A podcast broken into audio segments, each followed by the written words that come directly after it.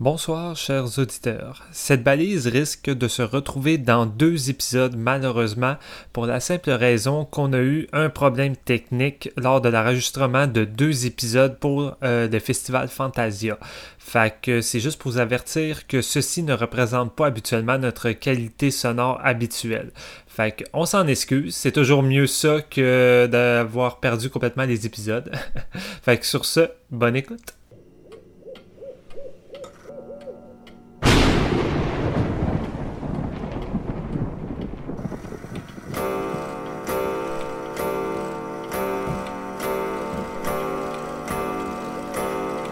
C'est l'heure. Préparez votre maïs soufflé et votre boisson gazeuse, car c'est le moment d'écouter un nouvel épisode de Séance de minuit.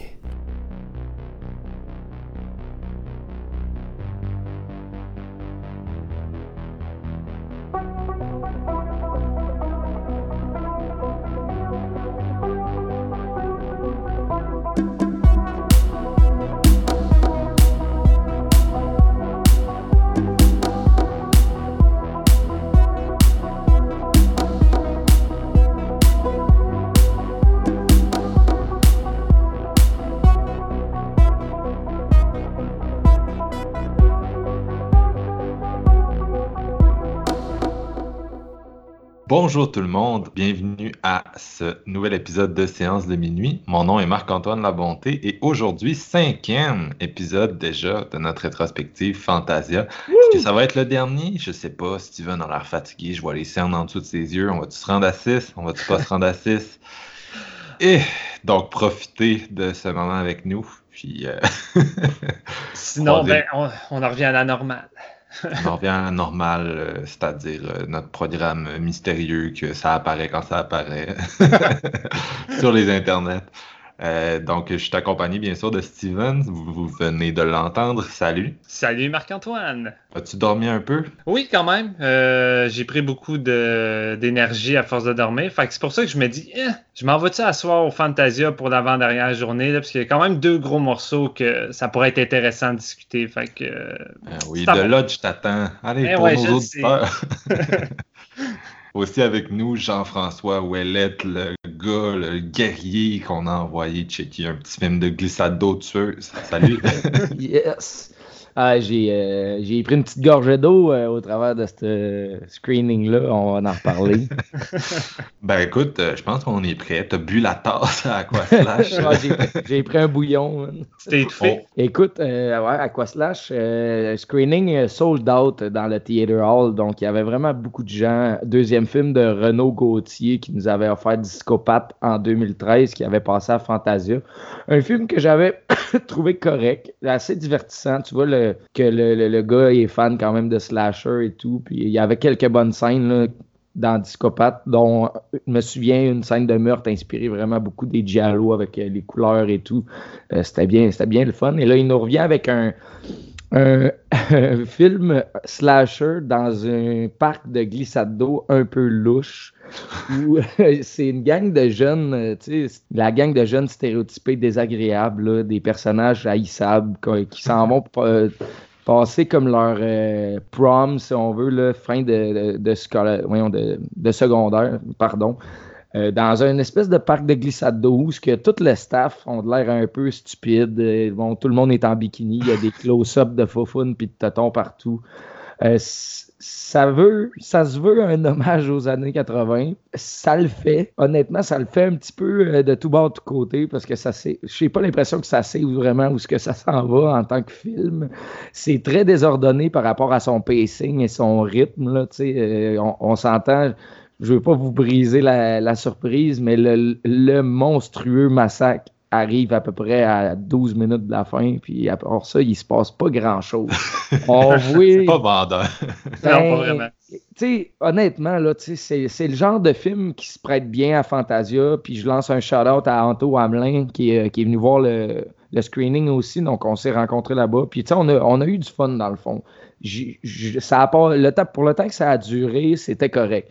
Sauf que Renaud Gauthier s'est pointé avec un, un genre de, de cut, director's cut, pas fini, pas fini de color correct. Le, le mixage sonore n'était pas terminé non plus. Fait il y avait des. il nous a averti avant le film, il dit il y a des bouts où que quand vous voyez du monde siffler, genre, il y a quelqu'un qui se noie, puis le, le, sauveteur va siffler pour dire tassez-vous, blablabla. C'est très fort. Mais tu sais, Marc, tu pensais que Dread Out c'était fort. Là. Ça, Ah. c'est vraiment My high pitch qui te pète les tympans, honnêtement, c'était désagréable. Ah, je pense que j'aurais quitté mon camp de la salle, man. Mais que- comment tu peux, genre, te pointer à un screening complet, la première de ton film, avec un cut pas terminé? Honnêtement, je sais. Oui, il y, a, il y a sûrement eu des complications, c'est ça. Puis je vais être honnête, je suis pas resté pour le QA.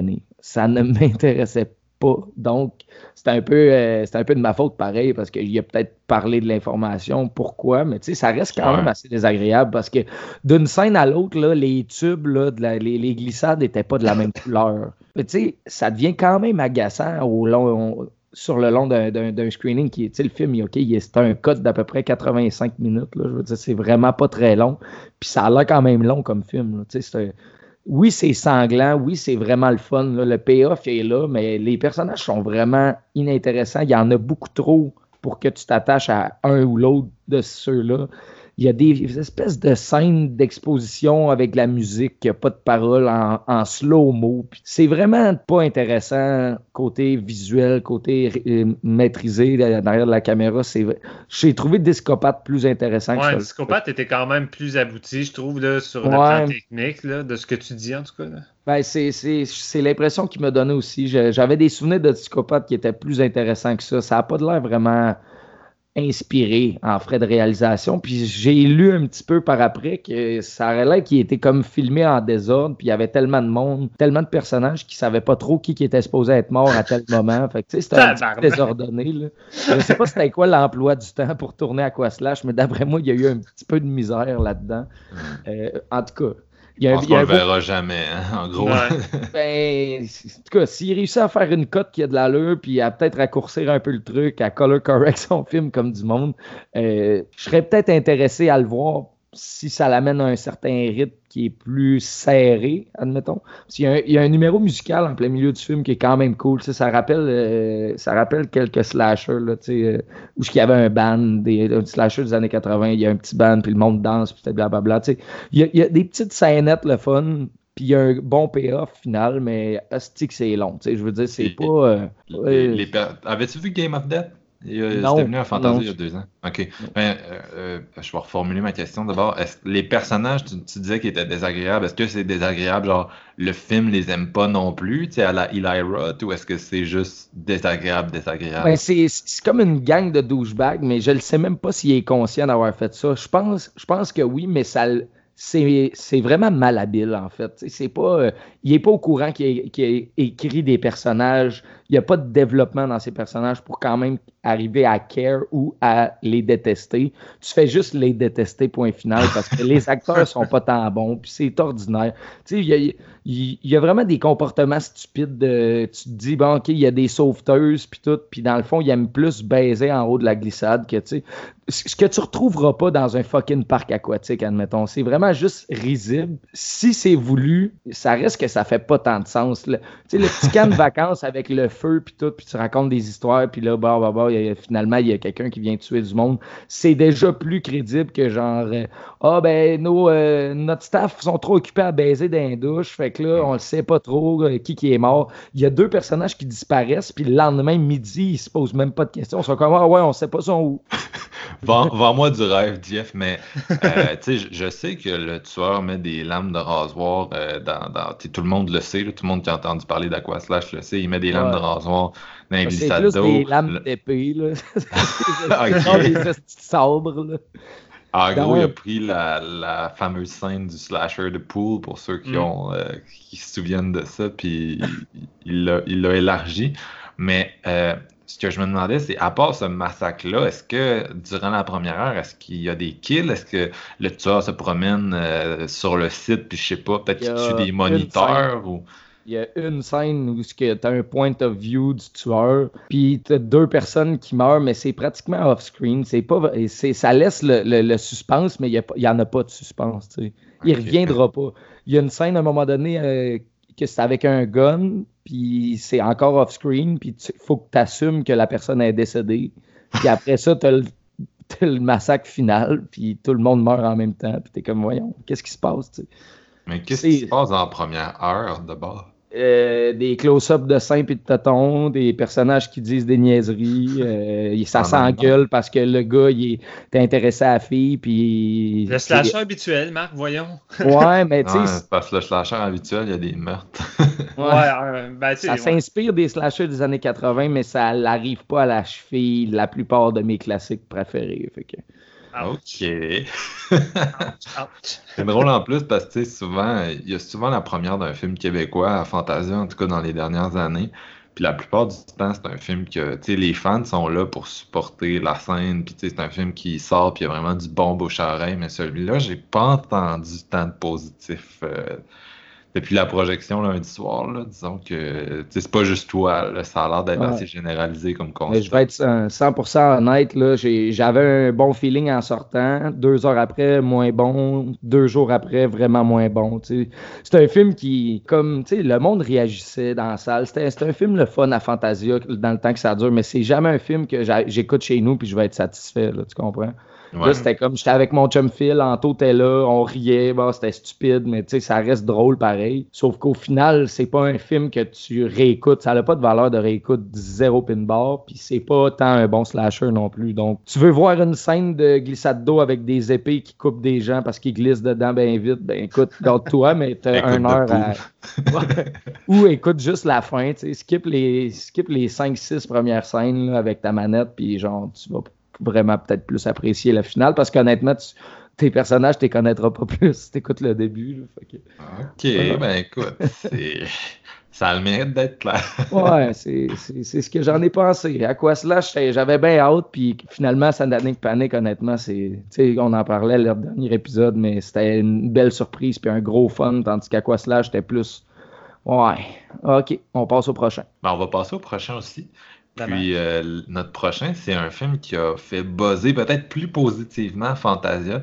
C'est euh, Why Don't You Die? Est-ce que c'est Why Don't You Just Die? Ah, je suis poche avec ce titre-là. Je sais pas pourquoi. Why Don't You Just Die? Ouais, ben, je m'excuse à nos auditeurs. Je vais sûrement refaire l'erreur euh, dans les dix prochaines minutes.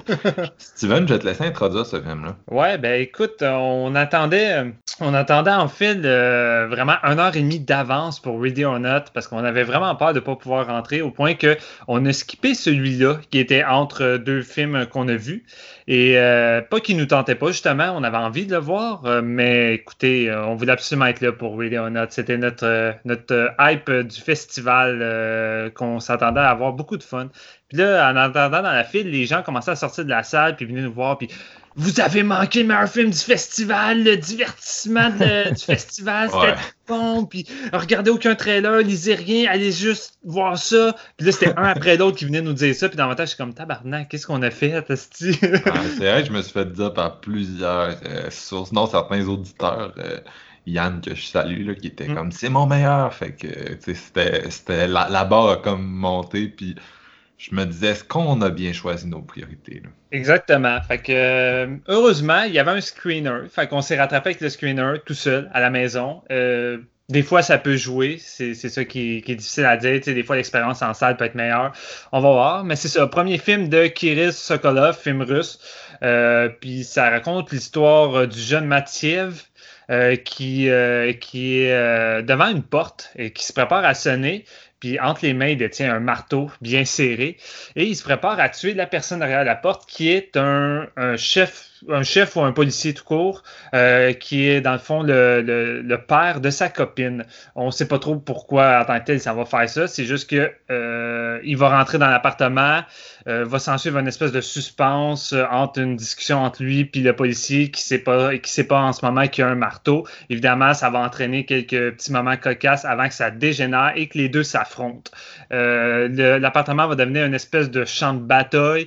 des éléments clés du film de puzzle vont va commencer à se montrer de bout du nez et va s'en suivre un, un, métrage un peu déconstruit à la Tarantino, dans le sens qu'à chaque fois qu'on rencontre un nouveau personnage qui va s'incruster dans l'appartement, on va avoir un flashback, euh, puis euh, ça va nous expliquer un peu une pièce du puzzle jusqu'à temps qu'à la fin tout se mette en place.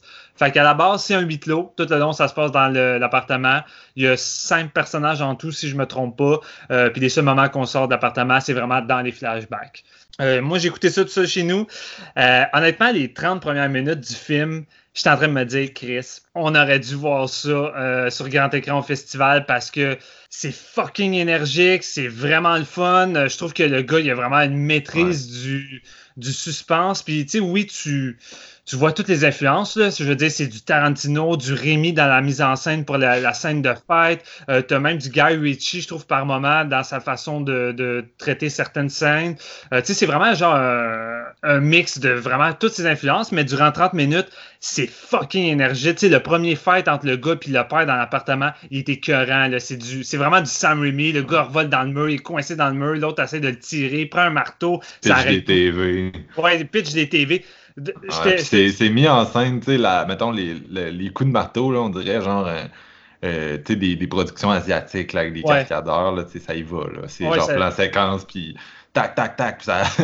ouais, la caméra, la caméra est tout le temps en mouvement avec les objets puis les impacts. Fait que, ça donne une énergie incroyable. Puis ça l'arrête pas jusqu'à une fameuse séquence dans, dans, une, dans une salle de bain quand il essaie de de s'enlever les menottes, puis il faut qu'il récupère une espèce de petit morceau de métal qui est coincé dans le trou du, du bain. Puis même chez nous, j'étais comme ah, puis j'étais comme je m'imaginais dans la salle, puis j'étais comme tabarnak, on a vraiment loupé le film qu'il aurait fallu voir en salle. Et après une première moitié très énergique, euh, je trouve que les faiblesses commencent à se pointer le bout du nez. Euh, somme toute, le fait que j'ai trouvé que le réalisateur n'a pas tant de style personnel. Fait qu'au bout du compte, t'as vraiment juste l'impression d'être dans du peu Tarantino influencé d'autres trucs. Euh, puis j'ai l'impression que ça trouve pas, ça trouve pas tant sa propre identité. Et l'autre point que j'ai trouvé vraiment faible, c'est que plus on nous donne des informations sur le scénario, les événements, puis qu'est-ce qui aboutit à tout ça, plus j'ai trouvé ça vraiment faible au point que je me disais, Chris, ça aurait été mieux en court métrage. J'ai vraiment le feeling que c'est un court métrage crissement efficace, genre de 15 minutes qui a été étiré sur 1 heure et demie. Puis la deuxième moitié, je l'ai trouvé vraiment plus faible. Les révélations sont pas tant intéressantes. Euh, puis le rythme zigzag un peu, malheureusement, contrairement à la première moitié, que ça y va vraiment dedans. Pas que pas que c'est complètement mauvais. En dessous, il y a vraiment des bonnes séquences, beaucoup d'influence à la Léoné. Tu as vraiment une espèce de duel digne de western. Mais tu sais, comme je dis, c'est tous des trucs qu'on a vu avec du Tarantino, d'autres réalisateurs. Je pense que c'est ça son plus gros défaut. Mais je crois que l'avoir vu en salle, j'aurais peut-être plus trippé vraiment comme au début jusqu'à la fin. J'aurais été avec l'énergie de la salle. C'était vraiment cool. Mais tout ça chez nous dans mon salon, j'ai trouvé que la.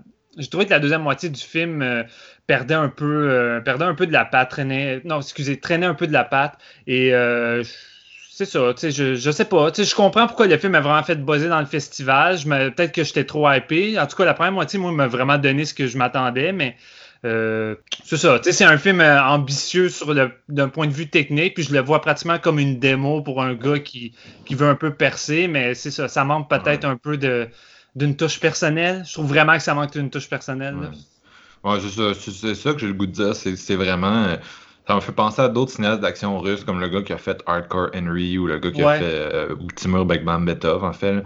Des, des, des, cinéastes qui se sont vraiment imposés rapidement par des scènes d'action spectaculaires, puis euh, vraiment un, style bien à eux. Mais dans les trois cas du monde, que pour moi, en tout cas, leurs scénarios sont vraiment totalement inintéressant. Mm. Puis euh, ce film-là, c'est ça que je me disais quand j'écoutais, je me disais, OK, ça serait sorti genre en 1999, tout, ça aurait été la folie, tout le monde aurait trippé, mais tu sais, là, on est beaucoup trop tard. C'est vraiment un throwback aux années 90. Puis écoute, je suis mot pour mot ce que tu as dit, fait que je resterai pas longtemps là-dessus. Euh, c'est ça. Euh, le montage, le rythme, les jeux de caméra, c'est super au début, mais après 15 minutes, il n'y a plus grand-chose. Comme tu dis, il y a ben, après 30 minutes, mettons, là, parce qu'il y, a quand même la scène d'évasion de la salle de qui est cool. Mais l'heure suivante, c'est juste c'est pénible. La façon d'introduire les personnages graduellement. Tu sais, genre de commencer sur un bang comme il a fait les 12 minutes, puis après tu. Ah, c'est des flashbacks laborieux, des petites histoires euh, personnelles. Puis le moment, le moment clé de la raison pourquoi tout ça arrive, je l'ai trouvé tellement stupide. Tu sais, la, révélation finale de pourquoi tout ça arrive dans l'appartement, j'ai trouvé ça vraiment comme. J'ai trouvé ça un peu lâche. C'était vraiment. C'était mince comme une feuille de papier, l'élément déclencheur de tout ça. Puis c'est comme, ah, ok, ça. Je, je sais pas. Tu sais, tous les moments de flashback qu'on doit endurer pour l'élaboration de tout ça, pour une révélation qui est juste banale. Tu sais, j'ai trouvé que ça valait pas tant le coup. C'est dommage pour ça. Mais je dois, je dois avouer par contre que j'ai été crissement surpris par le niveau euh, du gore puis de la violence qui est, qui est tenu jusqu'à la fin. Puis le film, il va à fond. Là. Ça, ça gicle vraiment comme dans du Tarantino à la Kill Bill. Là. Puis, euh, non, non, je sais. Non, mais c'est juste pour dire que. Ça m'a plus fait penser au film de gangster de Guy Ritchie. Tu sais, le genre qui se pense un peu plus intelligent que ce que c'est. Puis, ouais. tu sais, avec des en tout cas, c'est le genre de film qui aurait peut-être mieux fonctionné si euh, la gamme de personnages que tu me présentes était justement à la Tarantino, tu sais, du monde vraiment écrit d'une façon qui les rend uniques. Mais là, somme toute, on restait quand même dans les, stéréotypes. Puis, tu sais, le, le gars principal, il n'y a pas vraiment de, personnalité. C'est un dude avec un shirt de Batman puis un marteau. Euh, en tout cas, c'est. Moi, ça m'a vite emmerdé. Puis c'est dommage parce que, comme tu dis, la, première demi-heure, la première demi-heure, la première demi-heure, quoi qu'il y a déjà les flashbacks qui commencent à se pointer, puis le rythme est déjà vacillant. Les premiers 12 minutes, c'est malade. les premiers 12 minutes, c'est du 4 sur 5, puis après ça, la note à fond constamment jusqu'à la fin. Fait que j'ai vraiment été déçu à cause des attentes. S'il n'y avait pas eu d'attente, j'aurais juste pris ça pour ce que c'est, c'est-à-dire euh, c'est un petit thriller avec des bonnes idées. Puis comme tu disais, c'est un, une démo plus qu'autre chose, on dirait. Ou en tout cas, c'est une carte de. C'est une calling card là, pour. Euh, parce que le film a eu beaucoup de popularité. ouais, c'est ça. Ben, sans, doute que, sans doute qu'on va en frustrer plusieurs qui nous écoutent en ce moment ou qui vont se dire What the fuck les gars, mais. ouais, ben écoute, c'est tout le temps. C'est fantasien. On, on, on tripe pas tous sur les mêmes affaires. Fait que. Peut-être que peut-être qu'on aurait été plus indulgent en, salle, je sais pas, c'est difficile à dire. J'imagine que la, réception dans la salle devait être genre folle, juste folle. C'est une drôle d'année parce que les meilleures scènes d'action que j'ai vues à Fantasia cette année sont pas dans la section euh, de cinéma action. Genre. Les, films que j'ai trouvés le plus comme enlevant à ce niveau-là, ils, sont un peu dans la programmation générale. Mais bon, fait que fait qu'on a fait le tour de celui-là, c'est que t'en penses? Ouais, ouais. OK. Notre troisième film a fait une grosse tournée des festivals et se retrouve à Fantasia. Euh, ça fait quand même, c'est ça, ça fait quand même un bout de temps qu'on en entend parler. C'est le film Freaks. Euh, réalisé par Zach Lipovsky, qui est responsable de Leprechaun Origins, et Adam Bistein. Le Precon Origins, qui est peut-être le pire film d'horreur de la décennie. Quand Steven a entendu que c'était le même réalisateur, il voulait plus y aller. Il était comme fuck off, je m'en vais. Et c'est pas une blague. Euh, dans lequel on retrouve Emil Hirsch. Euh, c'est le dude de Into the Wild, puis de de, de, de, Speed Racer qui avait comme plus vraiment de carrière dernièrement parce qu'il avait euh, étranglé une productrice. Ah ouais? Ouais, il avait, il avait été accusé d'assaut, puis ça, disons que ça, ça, ça nuit un peu à sa carrière. Il y a aussi euh, Bruce Dern, euh, Amanda Crew, qu'on pouvait voir dans Tone Deaf, euh, aussi présenté à Fantasia, ainsi que la jeune Lexi Colker. C'est un film qui raconte, c'est un film qui dans lequel il y a beaucoup de surprises en fait, fait que je veux pas peut-être pas trop révéler parce que c'est un épisode Fantasia bien sûr. Donc, on commence euh, avec une jeune fille qui vit toute seule dans une maison avec son père, joué par Emile Hirsch. Et euh, le père veut pas qu'ils sortent. Ils sont vraiment dans une dynamique à la room, quasiment. La petite fille est genre jamais sortie de chez eux. Euh, ils ont plein de règles, quoi faire si quelqu'un se présente, etc. La petite fille, elle veut juste sortir entre autres pour aller chercher une crème glacée. Puis on voit qu'elle est capable de, peut-être capable de manipuler les personnes. Donc il y a comme un, un élément de surnaturel qui entoure ces personnages-là. Puis là, bien sûr, il y a, écoute, il y a toute une série de révélations.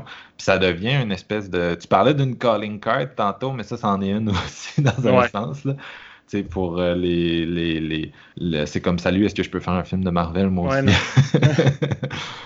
Mais euh, non, c'était, j'ai trouvé ça sympathique.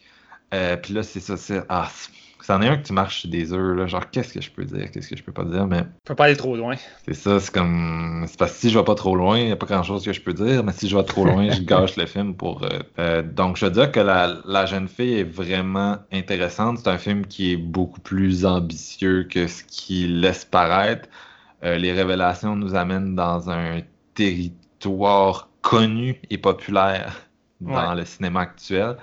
Puis euh, non, c'est ça, ça, euh, ça reste assez convenu quand la poussière est retombée. Mais il y a des bons moments, il y a de l'assez bon acting, puis quand même euh, des quelques bons flashs qui font que ça suit bien le temps que ça dure. La, la finale est assez. le film set les enjeux de sa finale assez rapidement. Puis il y a quand même des bons moments d'émotion dans cette finale-là, puis il y a un bon suspense, une bonne tension.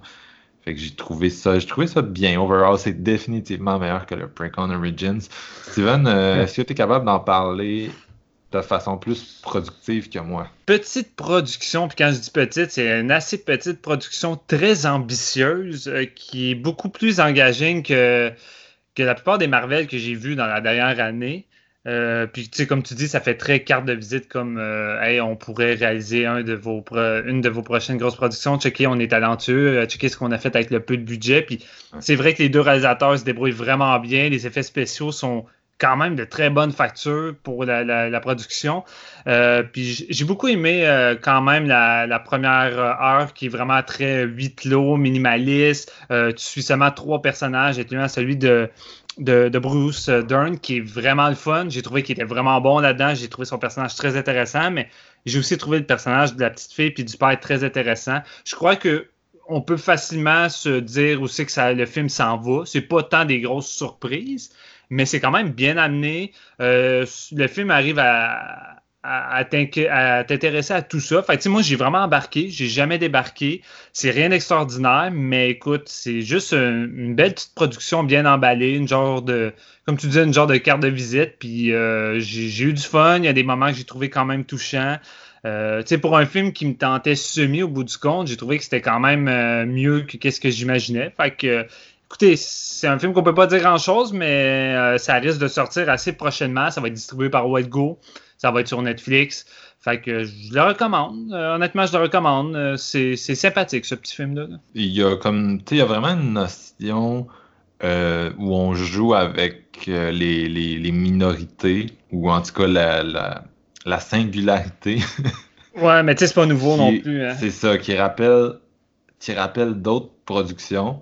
Puis c'est peut-être ça, c'est peut-être là où le bas blesse, c'est que cette singularité-là est vraiment au centre de tout, mais c'est aussi au centre d'une série hyper populaire de genre 10 films, tu vois de quoi je parle? Mm-hmm. Puis euh, ça ressemble beaucoup à cette série-là, en comme, tu sais, c'est comme, hey, je serais capable de faire un film de cette série-là si tu me donnais le budget, genre, je suis capable de créer des bonnes séquences d'action, je suis capable de créer de l'émotion, mais en même temps, tu sais, le Freaks en soi, ça m'a diverti, mais ça m'a pas, ça m'a jamais fait l'effet wow. Là. Fait que c'est pas mal ça. Mais en même temps, j'ai l'impression que avec un plus gros budget, tout ça, je pense pas qu'on aurait eu le même genre de produit. sais, je pense pas que les studios seraient à l'aise d'aller avec un film aussi lent, comme un genre de huit clos dans première heure qui, qui va pratiquement vers l'horreur. D'après moi, c'est pas mal. C'est pas mal le seul moyen de pouvoir mm-hmm. voir ce genre de petite production-là, mais je veux dire, justement, là, ça vaut quand même le détour. Non, c'est vrai que c'est assez unique au niveau du scope. Par contre, c'est au niveau des idées, disons que j'avais déjà vu ça ailleurs en mieux développé. Là. Ça, mon... mais, mais oui, c'est bien réussi. Là, ça m'a diverti. Bref, c'était le film que ma, ma, copine voulait le plus voir à Fantasia. Fait que c'était comme hors de question qu'on le rate. c'était mon, mon dernier, à moi, le dernier que je suis allé voir avec la salle cette année. Mm. Ça aurait pu finir pire que ça. OK, fait qu'on revient à toi, JF. Toi, tu as vu le film brésilien Father's Shadow.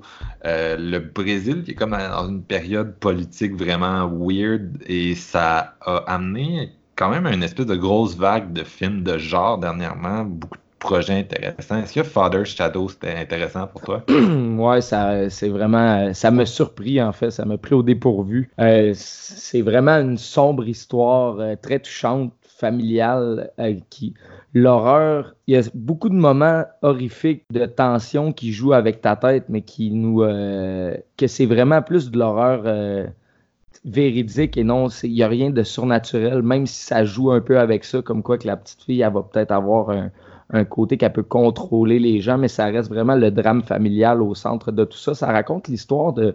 C'est, euh, été réalisé par Gabriela Amaral Almeida.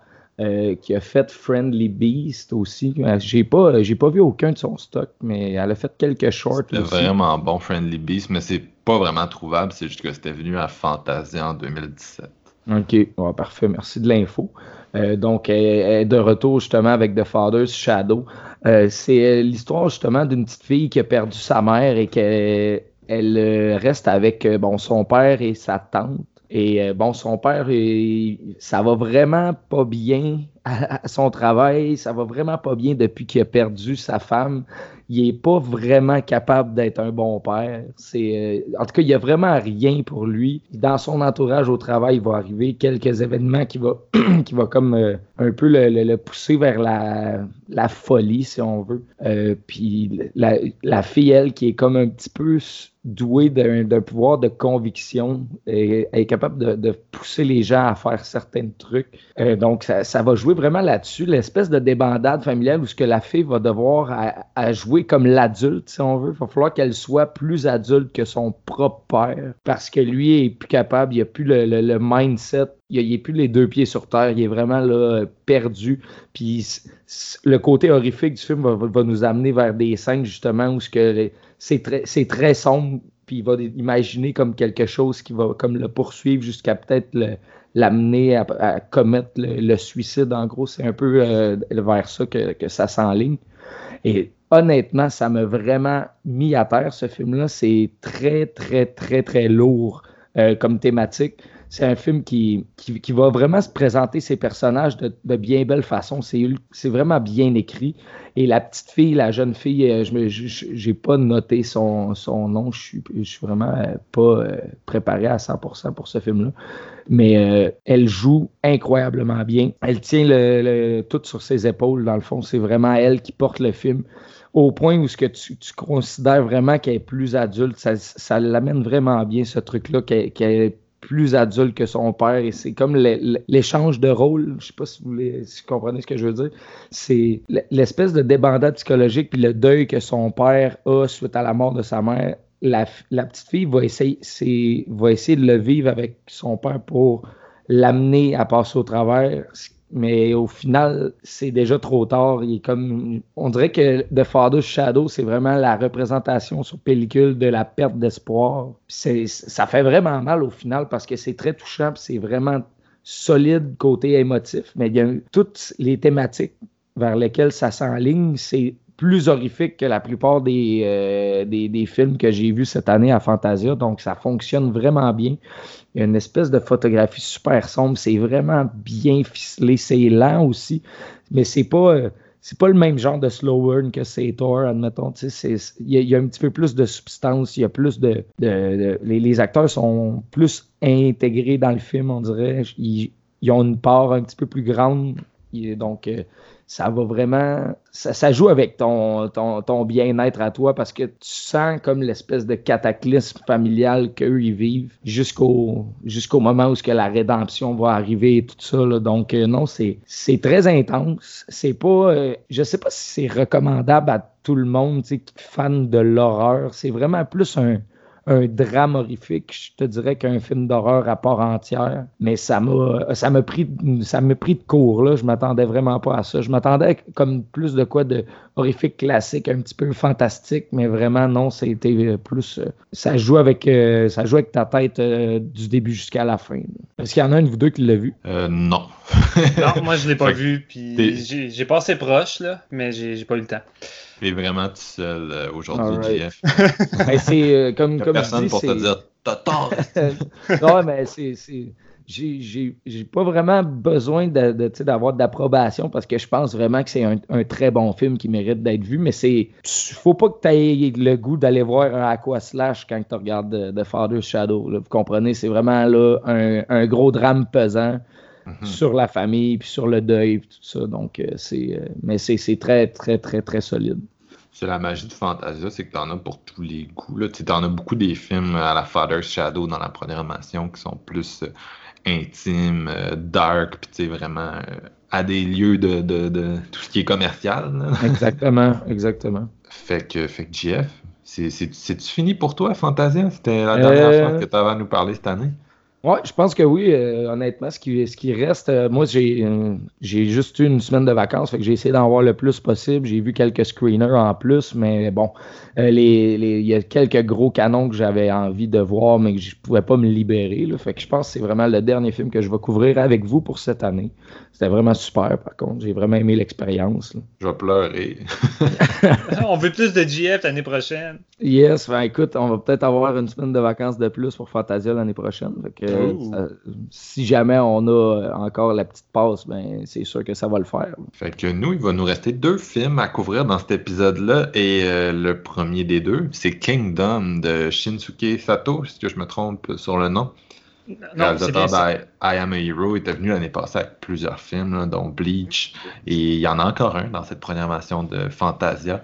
Ok, donc Kingdom, adapté d'un manga de ya Yasuiza Hara, et qui se passe en Chine, même si c'est un film japonais. Je sais pas trop quoi penser de ça, mais ouais, en Chine, euh, en Chine, euh, je, je sais pas quel siècle, mais bref, c'est un film de cap et d'épée qui met en scène Shin et Piao, deux jeunes euh, esclaves qui travaillent pour un, espèce de, de salaud là, qui les exploite, bien sûr.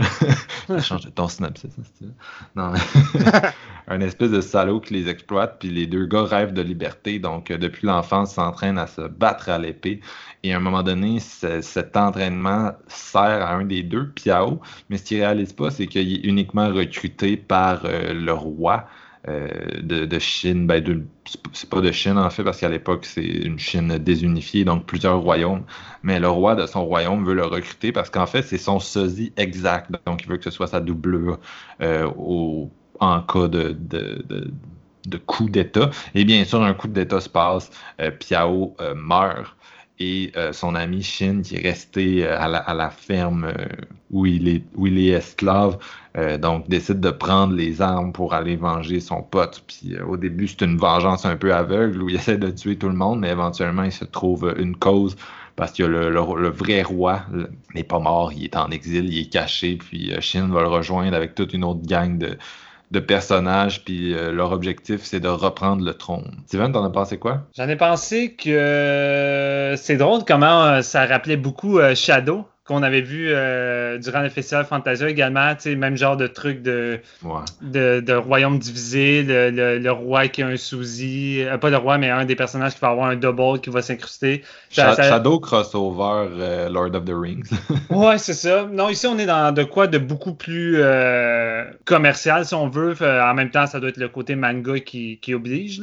mais écoute, ça se veut grosse production épique d'aventure où on va suivre plusieurs personnages euh, somme toute assez amusants et différents qui vont partir à la quête pour euh, aider le roi à retrouver son, son trône. Puis j'ai trouvé ça le fun. J'ai passé un bon moment. J'ai trouvé que c'était divertissant, mais j'ai trouvé que ça je, trouvais que ça manquait peut-être un petit peu de, retenue par moment. Tu sais, on parlait de House of Hummingbird euh, dans l'autre épisode, comment le drame et tout ça était, euh, euh, était vraiment mis à, de l'avant de façon retenue, puis que c'était beaucoup de silence, la réalisatrice laissait les images parler. Ici, c'est gros. Le personnage principal, je pense que pendant 20 minutes, c'est pas 30, il n'arrête pas de crier le nom de son ami en pleurant parce qu'il est décédé. Par un moment c'est comme OK, euh, reviens-en un petit peu. C'est plate de dire ça, mais reviens-en un petit peu parce que là, c'est, ça devient un peu lourd.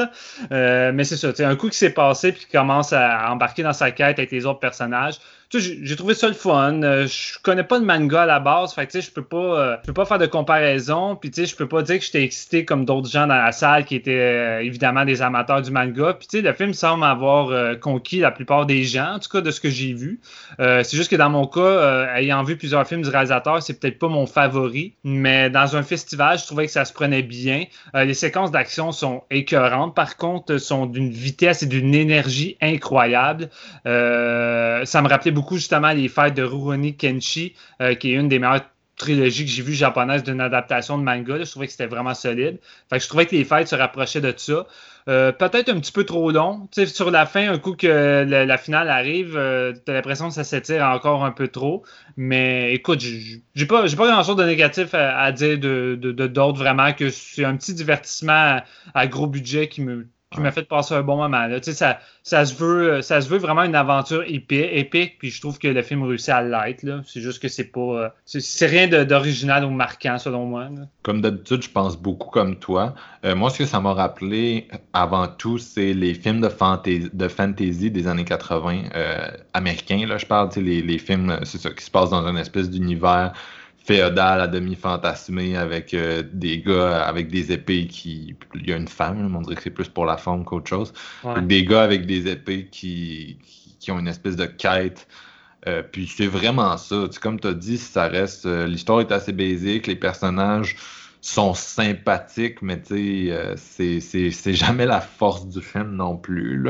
mais au début, c'est quand même touchant quand son, son pote meurt. Puis ça réussit je sais pas, ça fait la job. Tu sais, c'est comme les, les blockbusters d'ici. Là, ça, c'est pas des grosses émotions, c'est pas complexe, mais moi, ça a fait la job. Je suivais ça euh, avec intérêt. Puis comme tu as dit, c'est aussi que euh, c'est un film, tu sais, c'est fantasy, mais c'est plus axé séquences d'action. Il y en a qui sont assez euh, majestueuses. Tu sais, les environnements, la quantité de figurants, c'est souvent impressionnant.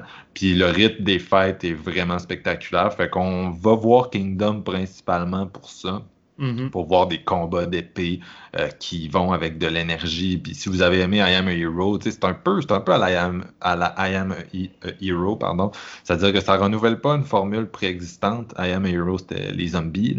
Ça renouvelle pas cette formule-là, mais avec euh, l'énergie, la caméra de Shinsuke Sato, tu réussi à faire des films qui sont vraiment, tu sais que ça s'inscrit les deux pieds dans le carré d'un genre bien défini, mais euh, avec suffisamment de, panache derrière la caméra pour qu'on ait quelque chose d'intéressant.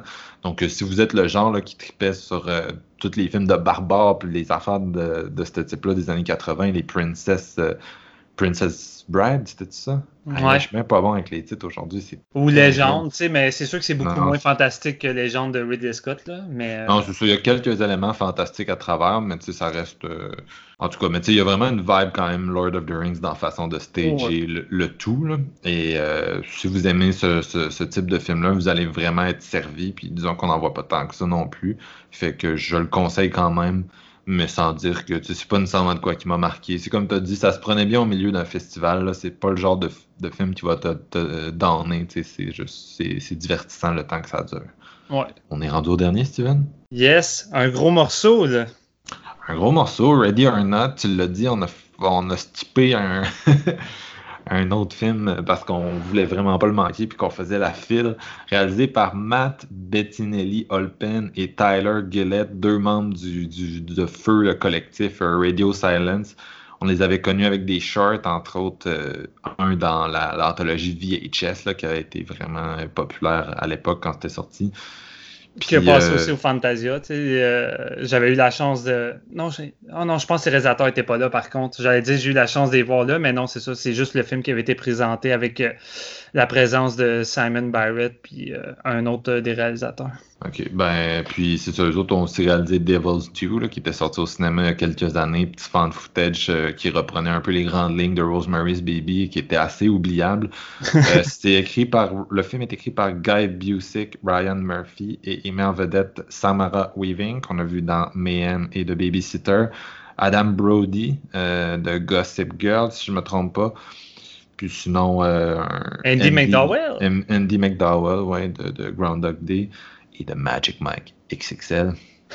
Mark O'Brien, puis écoute, toute une petite gamme d'acteurs. Des visages euh, connus quand même, tu sais. C'est ça, qui raconte euh, l'histoire d'une femme qui est sur le point de se marier avec euh, son, son, copain.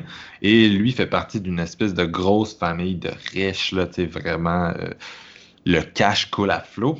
Et euh, a une espèce de rituel d'initiation avant de, de, se marier et c'est de jouer à un jeu. Et la plupart des jeux de la famille sont inoffensifs, mais s'ils tirent le jeu de cache-cache, ben c'est l'inverse. C'est, donc, il y a une espèce de il y a une espèce de d'esprit qui leur a donné leur richesse. Puis euh, s'ils tirent le jeu de cache-cache, il faut qu'il fasse euh, le sacrifice donc du ou de la mariée à, son honneur. Puis euh, il va se nourrir de son sang et être satisfait et conserver la richesse de la famille. Donc, on entre dans une espèce de, jeu de survie euh, qui prend les airs d'un slasher pour euh, justement notre, notre protagoniste qui fuit euh, sa belle famille dans, le manoir et qui peut compter sur l'aide de son chum qui est comme What the fuck is even happening?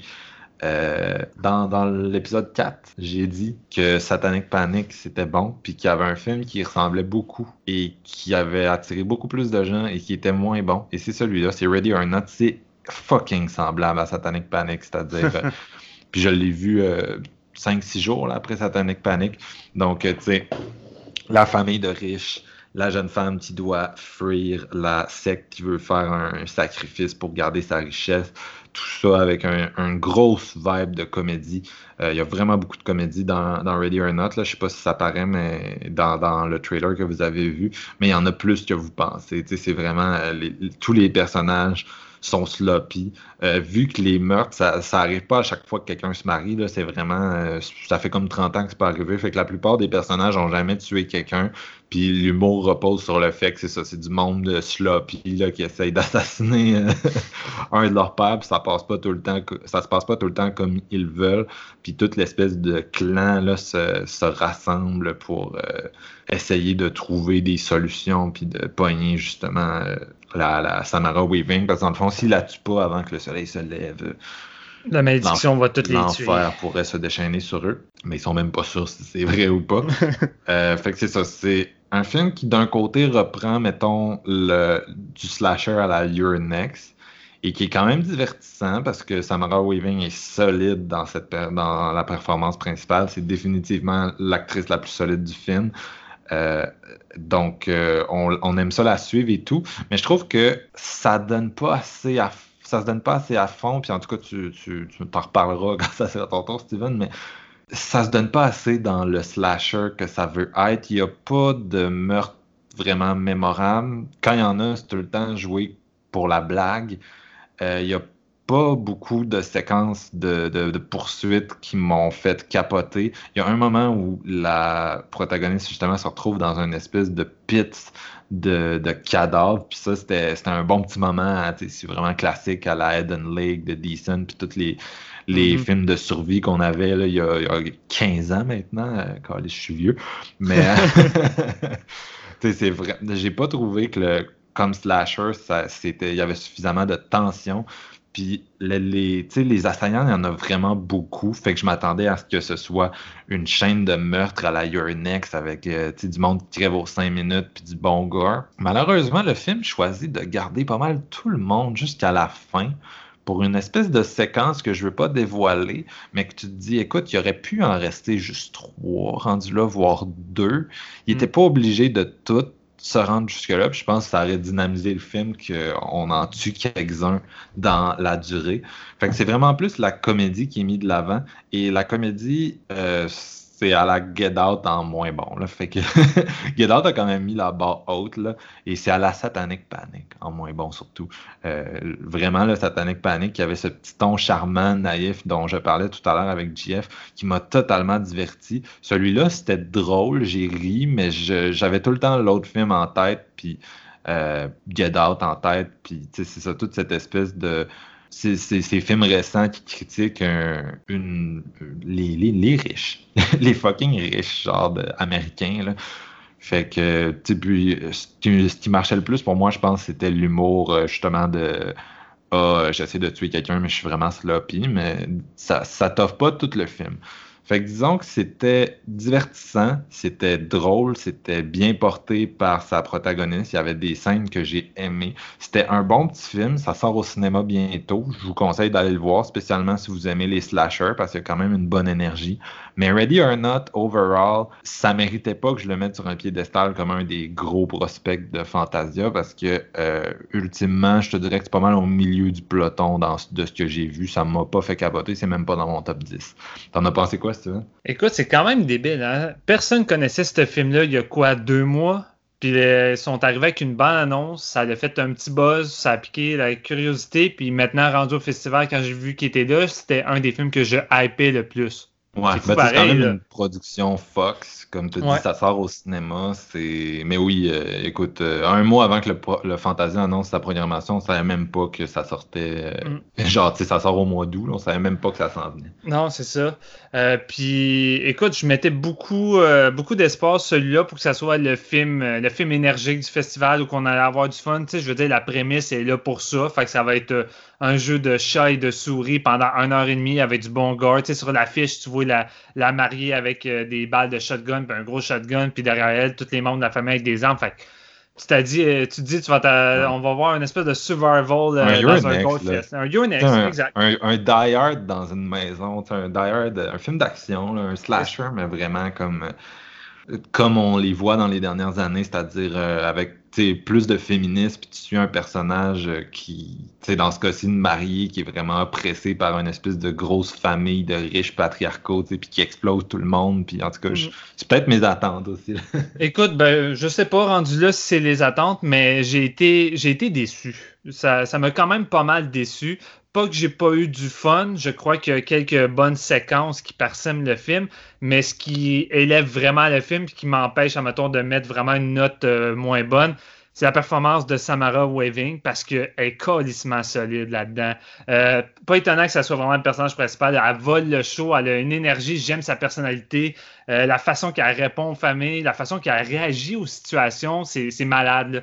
Euh, vraiment, j'ai juste tripé sur elle. Mais un coup que le jeu de chat et souris commence, je me dis, OK, ça décolle, mais on dirait que ça décolle jamais vraiment. Ça traîne la patte un peu. Le rip, le rip est vraiment zigzagueux jusqu'à la fin. Puis à toutes les fois où tu arrives à un moment plus clé où tu dis OK, là, ça va être une confrontation, ça va décoller, hein, ça décolle pas tant, puis c'est c'est pas très généreux, alors que je m'attendais à ce que ça soit beaucoup plus généreux. Je pense que le moment le plus généreux, c'est comme tu disais, celui par rapport avec un puits, euh, puis un clou. Ce moment-là, j'étais comme, c'est ça que je veux. Mm. C'est ça que je veux pendant une heure et demie. Je m'attendais à ce que la, sais, moi, je m'attendais vraiment pendant une heure et demie, toute la salle, on allait applaudir durant les, les scènes de meurtre, on allait crier, mais même la salle était avait l'air de se dire, mais on, euh, me semble ça décolle pas tant, puis c'est plate, mais c'est ça. Puis comme tu dis, je pense son gros défaut, c'est de vouloir économiser les meurtres pour arriver avec une grosse finale qui, somme toute, est nice, mais je veux dire, j'aurais. aurait été nice avec trois au lieu ben, c'est ça, tu sais.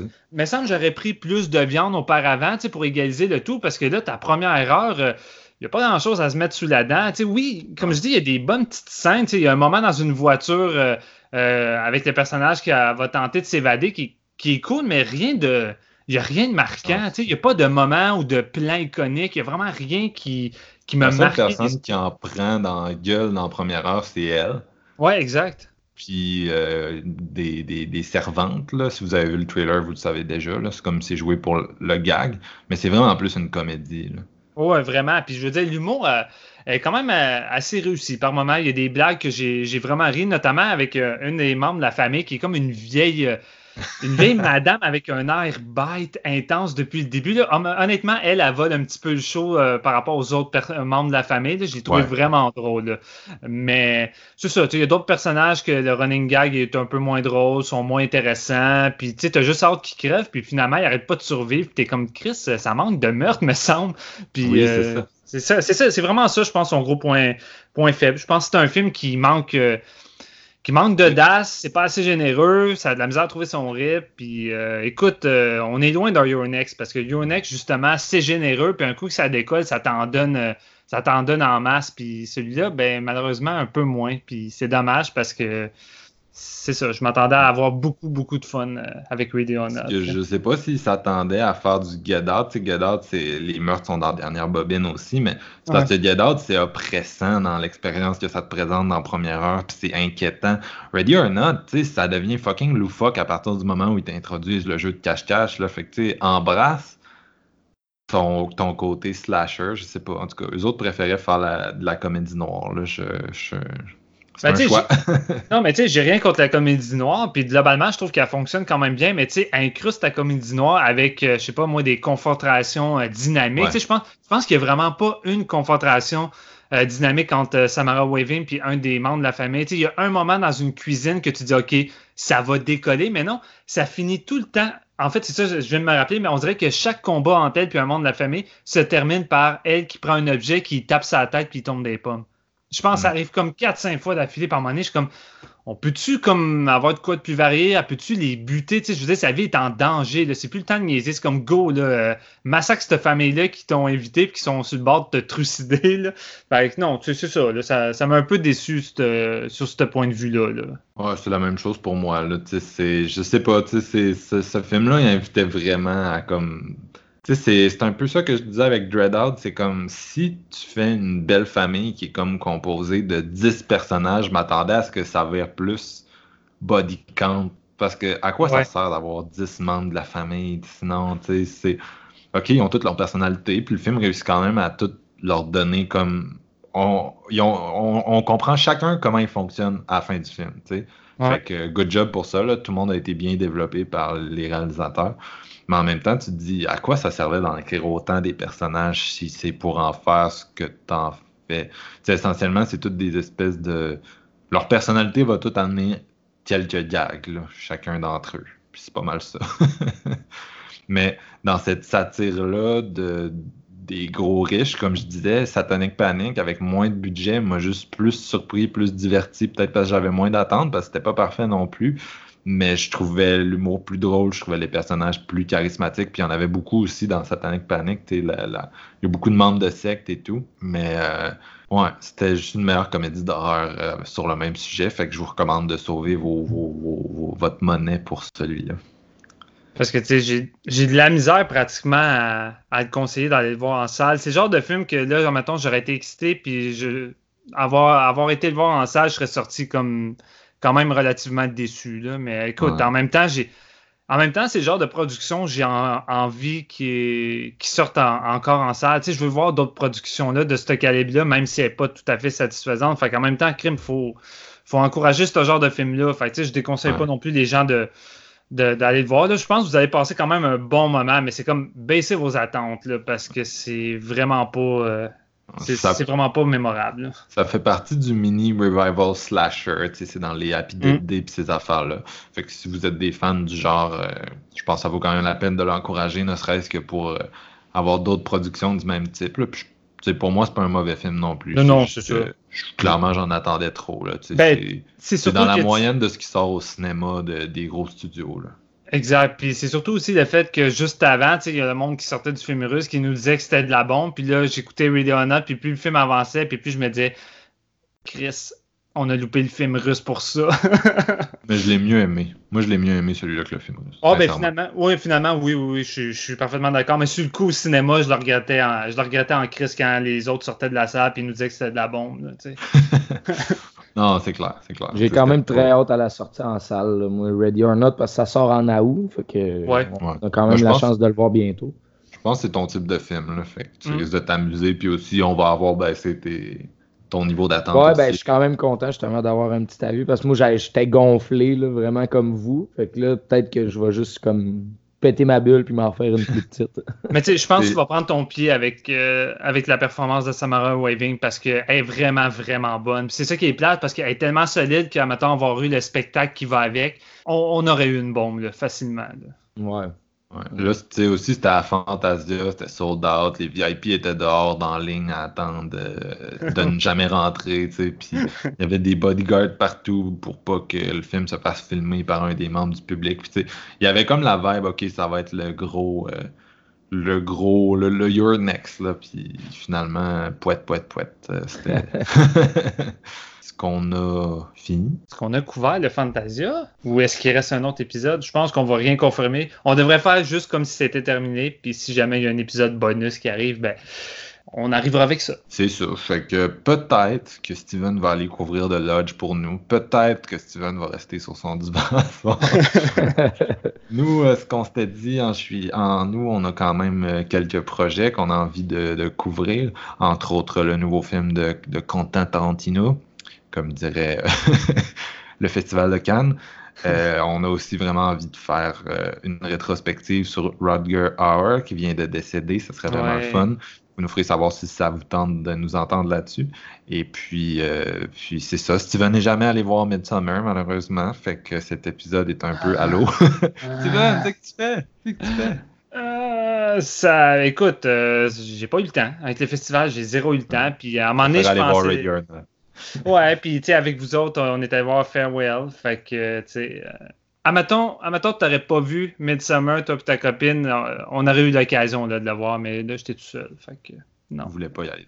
C'était son film de l'année en plus. Je sais, je sais, ça me frustre. Ça me fucking frustre. pendant six mois avant que ça sorte. Nous autres, on est... moi, j'étais comme, ah, je sais pas, finalement. Ben, le pire, c'est qu'il était au cinéma à côté de chez nous, puis euh, la première semaine, puis je me suis dit, bon, la deuxième semaine, je vais y aller, je vais avoir le temps de glisser ça, puis finalement, il était déjà plus au cinéma dans mon coin. Fait que, il me restait juste Montréal pour le découvrir. Fait que, ça n'a pas fait euh, le même euh, effet que Hereditary en salle, mettons, Midsommar. Non, ben, ça semble moins accessible aussi, je pense. Mais parlant de ça, les gars, je, vous prends peut-être à court. On avait dit qu'on donnerait nos commentaires sur euh, le dernier Child's Play. Puis ça fait un oh. bout qu'on l'a vu. je veux plus, je veux plus faire d'épisode. Mais j'aurais juste le goût de vous demander vite, vite, c'est quoi votre opinion? Puis je vais commencer, vu que Jeff, euh, t'as-tu le temps? T'as-tu le temps de donner ton opinion sur Ben oui, ben oui, je suis live, là, ça se passe. OK. Ben, je vais commencer à donner mon opinion parce que c'est moi le, salaud qui vous pitch ça. On n'en avait pas parlé de faire ça avant. Hmm. Mais euh, on avait, euh, en fait, JF euh, s'est fait inviter à la première, fait qu'on avait, on avait pris l'engagement d'en parler, puis on voulait faire un épisode au départ, bien sûr. Finalement, avec Fantasia qui est arrivé, des petits problèmes d'horaire. Fantasia, ça a comme ça a le don de déstabiliser un horaire régulier, là, parce que c'est dur de, faire un épisode à travers l'intense mois de juillet. Donc, euh, film réalisé par euh, Lars Klevberg, euh, qui avait fait Polaroid. C'est un petit film qui a été enterré par les frères Weinstein, comme ça arrivait souvent avec leurs films d'horreur. Je l'ai vu, moi, récemment, puis j'ai pas trouvé ça très bon. le film est écrit par Tyler Burton Smith, basé bien sûr sur ce que Don Mancini avait fait, mais Don n'est pas dans le loup pour ce film-ci, avec Aubrey Plaza, Brian Tyree Henry, Mark Hamill dans le rôle de la poupée, puis euh, le jeune Gabriel Bateman qui reprend le rôle de Andy. Euh, c'est drôle, ce nouveau Child's Play-là, parce que à part la face de Chucky qui a été gardée, le, le design et tout, on est, vraiment dans, on est vraiment dans un autre euh, dans un autre vibe parce que Chucky, au lieu d'être un, tueur qui sac, qui a une espèce de maniaque tueur de femmes transféré dans un petit corps de, de, plastique impotent, ben c'est, vraiment différent parce que c'est un, un robot euh, qui a été hacké par un, un Vietnamien fâché dans l'usine de, de poupées. Euh, puis ça en fait vraiment une dynamique différente, c'est-à-dire que dans ce cas-ci, la poupée veut bien faire, mais étant donné que son sens moral est totalement wrong, ben, elle va se mettre à tuer pour faire plaisir à son ami Andy. Puis euh, quand Andy décide de la rejeter parce que la poupée est vraiment fucked up, ben elle va faire des affaires encore plus bad. Puis le tout se passe dans un environnement où euh, encore là, Andy a une mère monoparentale, elle travaille dans un petit magasin pour arriver. Moi, j'ai été hyper surpris par ce nouveau Child's Play-là. Je m'attendais pas nécessairement au film de l'année. Là. Puis ça, c'est un, des meilleurs trucs de studio qui a été amené cette année euh, dans nos salles. J'ai été euh, charmé, j'ai été touché, j'ai été diverti, j'ai beaucoup ri. Je trouve que le film était vraiment drôle. Euh, T'as des bons character actors dans, les rôles secondaires. C'est ça qui aide, entre autres, euh, Aubrey Plaza. Son personnage de mère, il est vraiment bien dosé, bien joué. J'avais entendu des commentaires sur les meurtres, puis j'ai trouvé ça fucké parce que moi, en tout cas, de mon souvenir, c'est un des plus violents de la série. les meurtres, c'est des gros set pieces euh, de plusieurs minutes euh, avec la poupée qui, fait vraiment des, des moves vicieux. Puis il n'y a, a, pas trop de meurtres, mais quand ça arrive, c'est vraiment violent. Et il y a une finale dans un, dans un centre d'achat, de, de, vente de poupées que, écoute, le budget blesse peut-être un peu parce que tu vois tellement le potentiel quand la scène commence, mais ça reste que ce qu'il te donne, c'est super divertissant.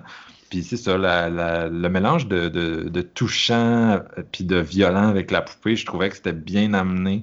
Euh, et, et il y a une espèce de vibe hit, bien sûr. Le film, le film est tout fier de dire qu'il est des mêmes producteurs que ça. Il est tout fier de, de, de, de, mettre des enfants en scène, dont un des kids de Stranger Things. Mais j'ai vraiment aimé l'espèce de dynamique entre les différents enfants. À un moment donné, il y a une scène vraiment pleine d'humour noir où les kids essaient de cacher une tête. Puis j'étais comme, ok, c'est juste différent comme film. C'est plus axé sur les enfants que sur la poupée. C'est plus un espèce d'épisode de Stranger Things euh, Gone Wrong. Puis non, ça réinvente pas la roue, non, rien, mais Clefberg s'amuse vraiment. La soundtrack est super. Puis aussi, vous me direz si vous avez trouvé ça, mais son il y a vraiment un talent, ce gars-là, pour la composition de plans. J'étais euh, surpris je trouvais que c'était, il travaillait pas sur le plus gros budget et pourtant, il a, je trouvais qu'il réussissait bien à mettre les ambiances de chacune de ses scènes parce que juste la façon qu'il shoot le bloc appartement, ça me plaisait beaucoup. Euh, au début, sa, sa petite séquence dans l'usine vietnamienne, tu sais, c'est vraiment cliché à la limite de l'offensant et pourtant de la façon qu'il te met ça en scène, tu te retrouves vraiment dans les vieux Child's Play, là, le, deuxième, je pense, comme à l'usine. Puis la façon qu'il shoot les boîtes de poupées, puis tout. Écoute, il y a juste. Il y avait juste une capacité à créer des plans que je trouvais fucking beau, man. Et euh, ça fait que ça m'a vraiment plu, ce chess play. Je sais déjà vos opinions. Euh, c'est pas des surprises. Steven, t'as fucking aimé ça. Et GF n'a pas aimé ce film. Fait que Steven, je te laisse aller en premier. ben écoute, euh, au risque de me répéter, je vais vaguer pas mal dans la même opinion que toi, Marc-Antoine, mais j'ai j'ai vraiment été agréablement surpris. Euh, puis Charles Play fait ce que la plupart des remakes devraient faire, euh, offrir une expérience complètement différente, à la limite reprendre la base d'une histoire puis le nom d'un personnage clé, puis d'aller complètement ailleurs. Puis il a fait un peu comme Suspiria a pu faire, euh, vraiment de proposer une expérience complètement différente, un Chucky qui est complètement à l'opposé de ce qu'on a vu. Ici, on est beaucoup plus dans une vibe, dans une vibe Black Mirror style avec Chucky qui contrôle qui peut contrôler tous les, trucs technologiques alentour de lui avec son doigt à la E.T. un peu. Et euh, moi, avant tout, ce que j'ai vraiment apprécié dans cette nouvelle euh, version-là, c'est la sensibilité qui s'en dégage, le lien qui va unir Andy et Chucky, euh, je l'ai trouvé vraiment bien développé et intéressant. Tu sais, c'est un tagline qui était là dans les autres films, je vais être ton meilleur ami pour la vie. Mais ici, c'est vraiment bien exploité, ce gimmick-là. Je trouve qu'on vient vraiment à l'essence même d'une relation d'amitié entre Andy et la poupée. Et j'ai trouvé ça vraiment intéressant. Par moment. Au début, c'est pratiquement le fun. Tu beaucoup d'attachement pour la poupée. Et plus ça va, plus elle va avoir euh, évidemment un défaut de fabrication. Puis tu as, une séquence où ils sont en train d'écouter Texas Chainsaw Massacre 2. Puis tu vois littéralement les gros moments gore du film sur grand écran. J'étais comme, aïe, c'est quand même cool de, voir ça dans un gros film de studio. Puis ça va engendrer un des premiers moments clés où Chucky va un peu se, se, fucker puis faire de quoi d'horrifique. Puis j'aime ça comment c'est intégré, j'aime comment c'est mis en scène. Comme tu l'as dit, le réalisateur là, c'est un sens visuel vraiment, vraiment qui a de la gueule. Je trouve que la plupart des plans ont vraiment de la gueule. Euh, puis j'aime beaucoup le côté campy qui se dégage de certaines séquences. Tu, tu l'as parlé, Marc-Antoine, mais justement, la, la scène avec la tête, la tête du cadavre, puis il y en a d'autres qui personnent le film, puis même j'en aurais pris plus. Je trouvais que ça c'était vraiment bien dans le film, j'ai vraiment aimé ça. C'était cool euh, la tête parce que, tu sais, je, m'excuse de t'interrompre, mais tu t'écoutes, euh, mettons, la, troisième saison de Stranger Things, OK, puis tu sais, t'as tout le temps l'espèce de notion que, tu sais, c'est des enfants qui jouent avec des trucs d'adultes, puis il y a du danger, mais tu sais, c'est pas de même, genre, non, la, la tête du beau-père dans un gros rapping cadeau, puis tu sais, c'est vraiment plus style années 80 dans le sens où on dirait que tout peut se passer à cause de ça. C'est vraiment genre du gros humour noir que tu n'es plus habitué de voir avec des enfants. non, exact. Euh, c'est sûr que le film euh, contient peut-être quelques petits reproches par-ci par-là. Exemple, je trouve que la façon que les nouveaux amis d'Andy s'incrustent manque peut-être un peu de développement. J'aurais peut-être pris plus de temps à voir leur relation euh, se développer. J'ai pas, j'ai pas ressenti assez ça. Euh, puis je dirais aussi également que dans la deuxième moitié, il y a peut-être une certaine retenue. Je trouve qu'il aurait pu se laisser aller. Tu, sais, tu l'as dit, mais la, finale dans le centre commercial laisse place à un gros délai. Le film va peut-être pas au bout de, de son potentiel. C'est un peu dommage. Mais écoute, je pense que le fun est resté là pareil, notamment avec avec une mascotte et une petite fille. Tu sais, ce genre de côté-là, Campy, que je parlais, c'est vraiment le fun. J'étais crampé dans la salle de cinéma à ce moment-là. Puis non, c'est ça. Écoute, il y a du bon gore. Peut-être que peut-être que le montage, euh, ça, ça doit être pour avoir une version moins. Euh, je, pense qu'une version en cut en Blu-ray va peut-être euh, arranger ça, mais j'ai l'impression que les séquences gore sont montées un peu trop rapidement, justement pour camoufler le plus de, moments hard. mais j'ai l'impression qu'on va avoir une version, euh, je sais une cote en Blu-ray qu'on va peut-être en voir un peu plus parce que j'ai le feeling que, exemple, une séquence avec une tondeuse, j'ai le feeling qu'on peut en voir plus, là, puis que ça a été peut-être un petit peu plus euh, garoché au montage à cause de ça. Là. Mais tu sais, le film, le film reste généreux. Là. C'est malade. Tu sais, la séquence de tondeuse, un vrai service de slasher avec la bonne tension, bien foutu, bien mis en scène. Genre, j'avais vraiment du fun. Non, non, vraiment. Puis, crime, par moment, il faut le faire, mais il y a des moments que je, prenais carrément pour la poupée puis que je pleurais pour Chucky. il, y a vraiment, il y a vraiment des séquences que j'étais sur le bord de, de, pleurer dans la salle, puis je me disais, Chris, lâchez-le. pour lui, il est pas conscient de tout ça. Lui, il voulait juste bien faire. ça, c'est vraiment Chucky, bien rendu. Sa nature a juste tellement changé, c'est plus Chucky. Non, c'est ça. Puis, tu sais, il y, a du monde qui était comme, ah, je trouve ça poche que le voodoo, le tueur est parti. Mais non, c'est ça que j'aime parce que c'est un film qui va littéralement ailleurs. Puis c'est ça que je veux. Moi, je veux pas. Je veux pas continuer à avoir un autre Pet Cemetery qui me sert pratiquement le même film, mais mettons avec des meilleurs acteurs. Je veux je veux qu'un réalisateur s'approprie une mythologie ou une histoire, puis qu'il en fasse quelque chose d'autre. Puis Crime, c'est ça qu'ils ont fait avec Charles Play. C'est pas parfait, mais honnêtement, c'est pareil, un des meilleurs films d'horreur de gros studios que j'ai vu cette année. Puis le réalisateur scénariste disait qu'ils avaient encore plein d'idées pour des bonnes suites qui allaient, qui allaient développer des, trucs vraiment différents. Puis gars, moi, je suis vraiment partant, sérieux. S'ils sont prêts à, offrir des suites euh, différentes, euh, je suis partant. Puis Crime, pour ceux qui veulent encore du Chucky old school avec le tueur puis le Chucky vulgaire. Ah, il y en a encore. la, série s'en vient, il va y avoir d'autres films de Chucky avec Don Mancini. Fait je veux dire, on a les deux maintenant, puis je trouve que les deux arrivent à vivre bien euh, séparément. C'est ça. Puis l'autre est en roue libre, là, il est rendu au stade où il peut se dupliquer, puis qu'il y a 12 acteurs. En tout cas, tu sais, c'est. C'est le fun aussi, mais c'était cool de voir un, un play plus restreint euh, avec vraiment une vibe horrifique, puis surtout qui revient à. C'est un film d'horreur sur la relation entre un enfant puis un jouet. Puis oui, le, la nature de la relation a un peu changé, mais ça reste que c'est ça. Tu retrouvais vraiment le côté épouvante qu'il y avait seulement dans le film de Tom Holland, qui pour moi restait mon préféré. Puis je considère que c'est le meilleur depuis celui de, de, Tom, sincèrement. Puis sincèrement, tu sais, je veux dire, le premier Charles Play, c'est un film qui a traumatisé mon enfance. La première séquence qui tue la gardienne est vraiment une, une pure scène d'horreur qui m'a vraiment marqué. Mais tu sais, dans celui-là, même si je retrouve peut-être pas le niveau de terreur que j'avais, il y a des moments où ils misent beaucoup plus sur le creepy qui sont vraiment efficaces. Puis la chanson thème de Chucky qui chante tout le temps de son meilleur ami, honnêtement, après le film, elle m'est restée dans la tête. Puis la séquence qui la séquence qui va chanter à Andy cette chanson-là à 1h du matin en pleine nuit là, est fucking creepy puis vraiment réussi. J'ai vraiment trippé à ce moment-là. je pense que, tu sais, vu que c'était à la fin d'un. Puis Jeff, euh, je me rappelle que t'existes, là, mais. vu que c'était à la fin d'un épisode sur Fantasia, clairement, il n'y a pas beaucoup de monde qui vont nous entendre en parler. Puis je, je, fais, je vais dire une chose qui va offenser les fans de Chucky, puis ils vont vouloir ma peau, mais je pense que Mark Hamill est meilleur que Brad Dourif dans ce rôle-là. je m'excuse, mais j'ai plus, aimé, Honnêtement, je pourrais pas dire ça parce que Mark Hamill, Mark Hamill est quand même vague quand même dans les eaux de Brad Dourif. Fait la voix est quand même similaire. sais, oui, Mark Hamill fait une Christie bonne job, mais je serais pas prêt à dire qu'il fait un meilleur parce que c'est juste pas le même Chucky encore une fois. sais, les genres de dialogue, c'est pas la même chose. Ici, il sonne vraiment plus comme un.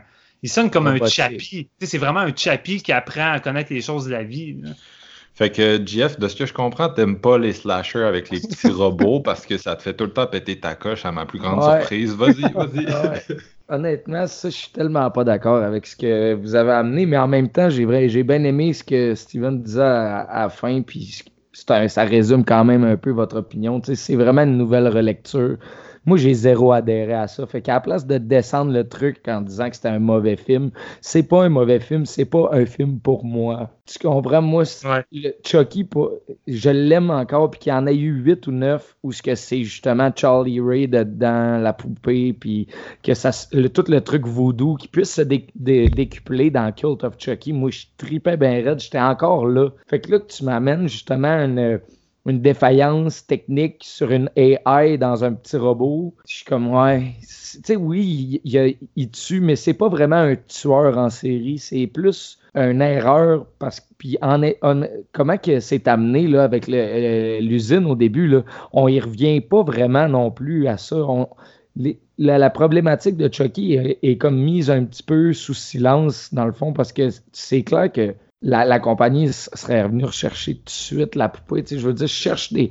Il y a plusieurs plot holes aussi par rapport au fait que lui, il contrôle euh, la, poupée est capable de contrôler les objets électroniques et tout ça, mais tu peux la shutdown avec un téléphone, mais pourquoi tu n'as pas utilisé ça tout le temps? Ça serait pour juste stopper l'élan du film. Puis je comprends qu'il y a certains éléments qui, ont, préfèrent pas mettre l'emphase dessus parce que ça contredit un petit peu comment que la poupée fonctionne.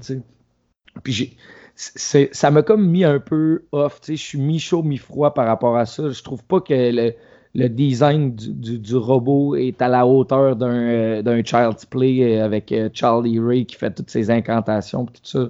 Comme, comme Steven a dit, ça m'a vraiment énervé, moi, que les, les jeunes n'aient pas nécessairement de développement. Tu, tu peux pas comprendre pourquoi que le, voyons, comment il s'appelle? J'ai oublié son nom. C'est Andy. Ouais, Andy devienne ami avec eux. Moi, j'ai ça a zéro marché sur moi je trouve que leur relation fait aucun sens. On dirait que les, amis sont là pour eux plus pour l'utiliser qu'autre chose, mais qui sont pas vraiment, Mais c'est un peu ça la dynamique, là. il est juste vraiment l'owner, puis il rencontre du monde qui sert un peu de lui, mais si t'as jamais eu d'amis qui dont tu te servais un peu, souvent c'est parce que t'étais celui dont les autres se servaient. Il y a vraiment cette dynamique-là chez les enfants. Là ouais, ça, dit, il la voit juste pas, là, il est juste content de chiller avec du monde, je pense. Ouais, ouais, ouais. Puis le, un des moments où ce que j'ai décroché totalement, c'est une scène de voiture où ce que genre. ouais, t'es pas le seul, je pense. Ben, ouais, ça a fait chier du monde. C'est de l'estime de merde cette scène-là. Je suis désolé, man. J'étais là, ok. Je je suis tellement plus, je suis tellement avec le film. J'ai vraiment tout lâché à partir de ce moment-là. Je ça fait pas de sens. Je veux pas voir un robot utiliser des trucs comme ça pour tuer du monde. Tu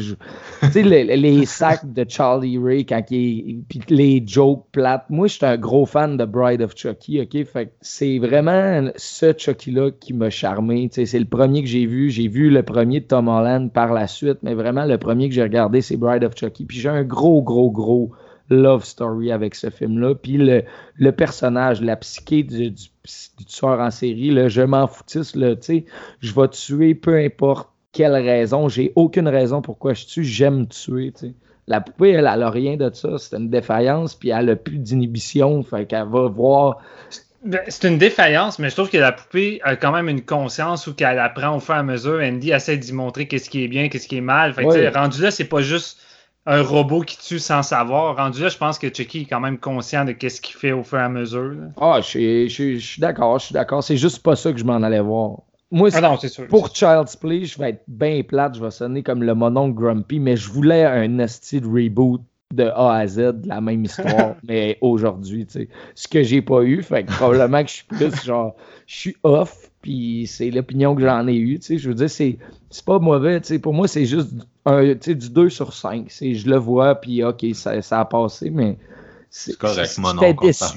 Ouais, j'étais déçu de ne pas avoir, tu sais, des insultes sur les réseaux sociaux à la 2019, un peu comme ce qu'il a fait, sauf que lui, il a pris une, une, avenue que, que j'avais pas anticipé vraiment. J'étais pratiquement à frette de ça. J'ai vu le trailer une fois, mais je m'étais pas renseigné du tout. Puis ça m'a comme. Euh, j'étais encore lisse dans le fond en sortant du, cinéma.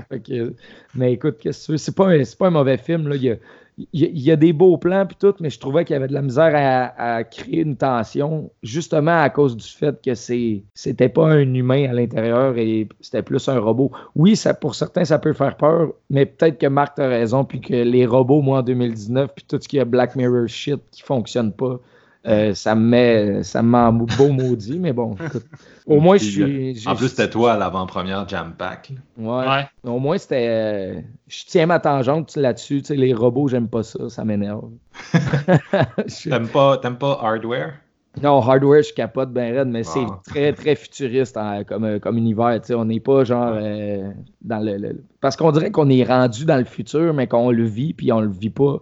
On n'est pas conscient. On, tu parles de ce film-là ou? Non, je parle dans la vie de tous les jours. Ah, on est rendu là, c'est juste que le, mettre sur écran, oui, ça devrait nous faire peur, mais on dirait qu'on est détaché de ça parce qu'on est comme trop, trop digitalisé. En tout cas, j'ai de la misère à m'exprimer là-dessus, mais je trouve vraiment que ça me fait moins peur qu'un bon vieux truc de tueur en série psychotique qui a des problèmes. Mm. Ben les gars, je pense que là, on a vraiment closé Fantasia.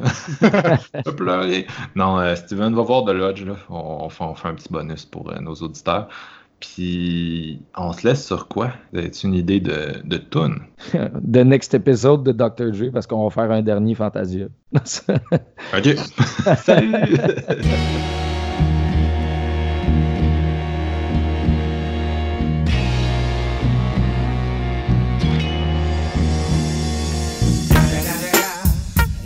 motherfucking Eagle Double G. Snoop Dogg. You know I'm mobbing with the D R E. Yeah, yeah, yeah. You know who's back up in this motherfucker. Motherfucker.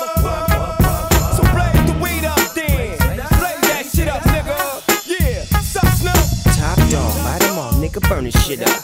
DP, GC, my nigga, turn that shit up. CPT, LBC, yeah, we hooking back up. And when they bang this in the club, baby, you got to get up. Thug niggas, drug dealers, yeah, they giving it up. Low life, yo life, boy, we living it up. Taking chances while we dancing in the party for show. Slip my hoe a 44 when she got in the back door. Bitches looking at me strange, but you know I don't care. Step up in this motherfucker just to swing in my hair. Bitch, quit talking, quit walk if you're down with the sick. Take a bullet with some dick and take this dope on this jet. Out of town, put it down for the father of rap. And if your ass get cracked, bitch, shut your trap. Come back, get back, that's the part of success. If you believe in the ass, you'll be relieving your stress.